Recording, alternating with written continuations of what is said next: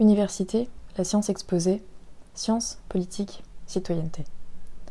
En partenariat avec la conférence des présidents d'université, la Hochschulrektorenkonferenz et l'OFAGE, la Denkfabrik vous propose une série de podcasts franco-allemands qui parlent de science et de ses rouages. Aujourd'hui, l'intégrité scientifique et ses enjeux sont à l'ordre du jour, et pour en discuter, nous accueillons notre invité, Ulrich Dunker. Hallo Ulrich, wie geht's? Ja, sehr gut. Ich freue mich, heute hier zu sein. Danke dir. Ja, danke dir auch. Ähm, wenn ich alles richtig verstanden habe, hast du einen Bachelorabschluss in Molecular Life Science und jetzt studierst du Medizin im zweiten Jahr. Genau. Das heißt, ähm, das Thema der, der Integrität und Ethik äh, bezüglich Naturwissenschaften ist ja nichts, was dir fremd ist, oder? Auf keinen Fall. Also ich äh, sehe mich jetzt auf jeden Fall noch nicht als großen Experten, wie das halt nach einem Bachelorabschluss so ist. Das weißt du ja wahrscheinlich auch. Mhm. Ähm, aber dennoch kommen wir natürlich auch schon in unserem Studium und auch in den ersten Forschungsarbeiten, die wir dann so machen, immer mehr mit der wissenschaftlichen Welt und auch mit der wissenschaftlichen Praxis in Berührung. Ne? Und da äh, erkennt man schon manchmal eine kleine Diskrepanz zwischen ähm, Integrität, wie es äh, festgelegt ist, äh, zum Beispiel durch den Europäischen Verhaltenskodex für Integrität in der Forschung und wie sie vielleicht gelebt wird. Hast du da irgendwelche konkrete Beispiele oder Anekdote aus dem Studium, die das ähm, ähm, verifizieren könnte? Ja, natürlich. Also ich habe ähm, selbst äh, in meinem äh, grundlegenden Studiengang gemerkt, dass das Thema der äh, wissenschaftlichen Integrität oder der Ethik recht stiefmütterlich behandelt wird. Ähm, das wird noch größer im Vergleich der ähm, fortlaufenden Studiengänge und nachher auch im äh, Punkt der Graduierung, wenn man dann so weit gehen möchte. Aber besonders in grundlegenden Studiengängen ist ja auch das Ziel, erst eine Grundsteinlegung des fachlichen äh, Wissens, der äh, fachlichen Kompetenz den Studierenden mitzugeben. Und ähm, hier fehlt mir doch auch schon von Grund auf an dieser Umgang und dieses Bewusstsein für eine wissenschaftliche Integrität oder auch eine wissenschaftliche Ethik, die ähm, doch auch die Forschung, wie wir sie heute kennen und auch die Forschung, wie sie jetzt zum Beispiel durch die Corona-Pandemie immer mehr in den gesellschaftlichen Fokus gerückt ist, ähm, auch in der gesellschaftlichen äh, Wahrnehmung äh, stärker vertreten ist, wie sie in meinen Augen nötig ist. Ja, da würde ich dir auch auf jeden Fall recht geben. Ähm, naja, in, also in Frankreich müssen die Medizinstudenten schon im ersten Jahr ähm, ein Ethikmodul absolvieren, wenn sie ähm, in das zweite Studiumjahr kommen wollen. Äh, ich weiß nicht, wie es, wie es in Deutschland ist im Medizinstudium, wie die Frage der Ethik behandelt wird, aber ich meine nicht, dass es quasi als Fach existiert, oder? Äh, doch, tatsächlich. Also im äh, Medizinstudium verhält sich das tatsächlich noch ein wenig anders als jetzt in den äh, Bachelor-Master Naturwissenschaften. Ähm, hier hat man im Bereich der Vorklinik, also in den ersten zwei Jahren, auch schon einen äh, Punkt der Ethik in der Medizin, der wissenschaftlichen ähm, Umgangsweise. Ähm, da ist dieser Punkt schon vorhanden. Und ich meine, besonders in der medizinischen Forschung ähm, oder auch im Bereich der Arzneimittelforschung äh, hat das ja auch schon eine lange Tradition und es wurde ja auch durch nicht so schöne äh, Gegebenheiten ja auch bedingt. Also diese ähm, medizinischen Grundlagen oder diese medizinischen stark reglementierten äh, Forschungsgebiete wurden ja besonders durch die Verbrechen der ja, Nazi-Zeit äh, an mhm. KZ-Häftlingen ähm, geprägt oder ähm, also was dann in der Deklaration des Nürnberger Kodex resultiert ist oder äh, dann anschließend in der Deklaration von Helsinki durch den Weltärztebund, ähm, die diesen Nürnberger Kodex ähm, ersetzt, äh, ergänzt hat, nicht ersetzt natürlich. Ähm, oder dann zum Beispiel auch in den USA durch die äh, Tuskegee-Studie, wo ähm, Syphilis erkrankte afroamerikanische äh, Mitbürger durch den National Health Service ähm, scheinbehandelt wurden, um die Auswirkungen einer unbehandelten Syphilis zu erkunden oder mhm. ähm, zu erforschen. Und genau aus solchen nicht äh, oder aus solchen menschenverachtenden Studien äh, sind genau diese starken Reglementationen in der medizinischen Forschung entstanden und glaube ich auch schon ein wenig das Bewusstsein ähm, verstärkt worden, was in anderen Feldern der Naturwissenschaften vielleicht nicht ganz so groß vorhanden ist. Einfach weil man natürlich nicht diese direkten Auswirkungen von äh, schädlichen klinischen Studien an anderen Menschen hat. Und ähm, weißt du, was es da für Ansätze gibt und um die Forschung irgendwie ethischer zu machen oder sie zumindest zu reglementieren? Ja, also natürlich neben den aus den eben genannten Erfahrungen gewachsenen zahlreichen gesetzlichen Reglementationen, wie jetzt in Deutschland äh, durch das Arzneimittelgesetz oder die Bundesanstalt für Arzneimittel und Medizinprodukte oder um das halt auf europäischer Ebene zu sehen, die Europäische Arzneimittelagentur, gibt es auch Selbstverpflichtungen von Forschenden. Also ähm, zum Beispiel gibt es eine Veröffentlichung durch ähm, den Zusammenschluss aller europäischen Akademien, ALIA nennen die sich. Ähm, die haben in jeder Amtssprache der äh, Europäischen Union äh, den Europäischen Verhaltenskodex für Integrität in der Forschung veröffentlicht. Hier ähm, wird auf wenigen Seiten sehr ähm, prägnant eine Selbstverpflichtung dargelegt, wie gute Forschung funktioniert. Ähm, nach den Grundsätzen der Zuverlässigkeit, der Ehrlichkeit, des Respekts und der Rechenschaftspflicht werden da gute Forschungspraktiken ähm, festgelegt, ähm, sei es jetzt in der Ausbildung oder in der Betreuung in der Forschung, im Forschungsverfahren, in Schutzverfahren ähm, oder allgemein auch in der Veröffentlichung und Verarbeitung ähm, von Daten, äh, was jetzt zum Beispiel beinhaltet die freie Veröffentlichung von Daten, auch zum Beispiel auf so äh, Social Media ähm, oder auch ganz wichtig die Publikation von Negativdaten. Ähm, und außerdem wird in diesem äh, Paper und in diesem äh, Konzept auch festgelegt, wie man mit Verstößen gegen diese Integrität in der Forschung umzugehen hat. Ähm, beispielsweise, wenn Daten erfunden wurden, wenn Daten gefälscht wurden oder plagiiert wurden. Und dort werden eben Rahmenbedingungen äh, festgelegt, ähm, die einfach eine faire und auch äh, transparente Aufarbeitung dieser Verstöße gegen diese Integrität ähm, ja, darbieten.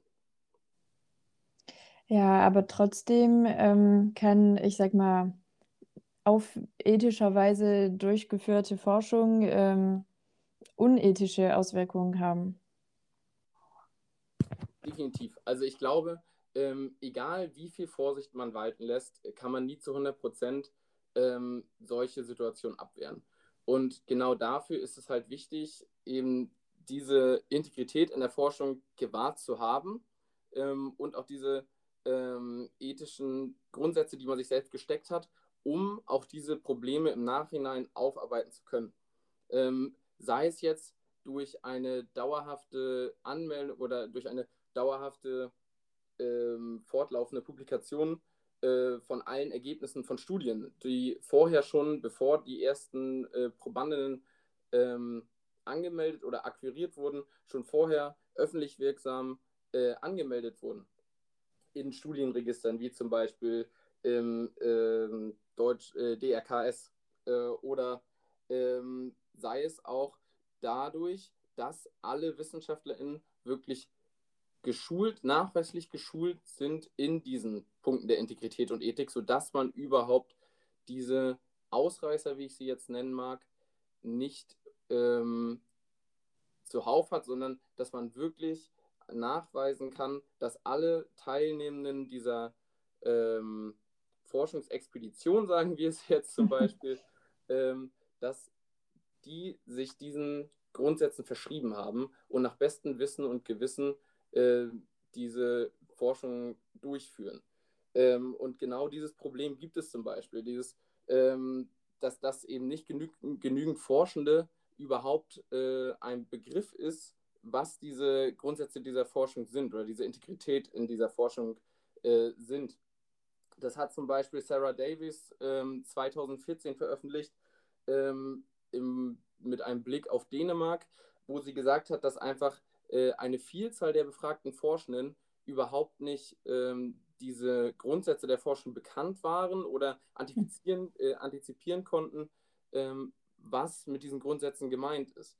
Und genau da sieht man, glaube ich, ein strukturelles Problem, dass es schön ist, diese Regulation ähm, schön zu veröffentlichen und auch äh, zu haben, ohne dass sie aber Anwendung finden, werden sie niemals ihre Wirkung entfalten.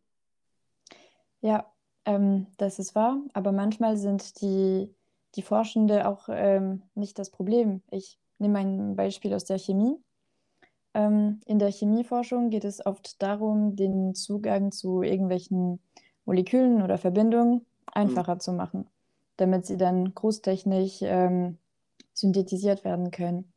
Und das gilt dann natürlich für Medikamente oder Arzneimittel oder irgendwelche Kunststoffe, die der Menschheit helfen, sage ich mal. Mhm. Aber ähm, andererseits kann es auch dazu führen, dass ähm, Sprengstoffe oder Giften ähm, einfacher synthetisiert werden können und äh, das ist zum Beispiel der Fall von, von Acetonperoxid, was ein ähm, hochexplosiver Stoff ist, dessen Synthese extrem einfach ist. Da braucht man mhm. einfach nur Wasserstoffperoxid und Aceton. Und das wurde ja sehr oft eingesetzt als, ähm, als Sprengstoff von, von Terroristen.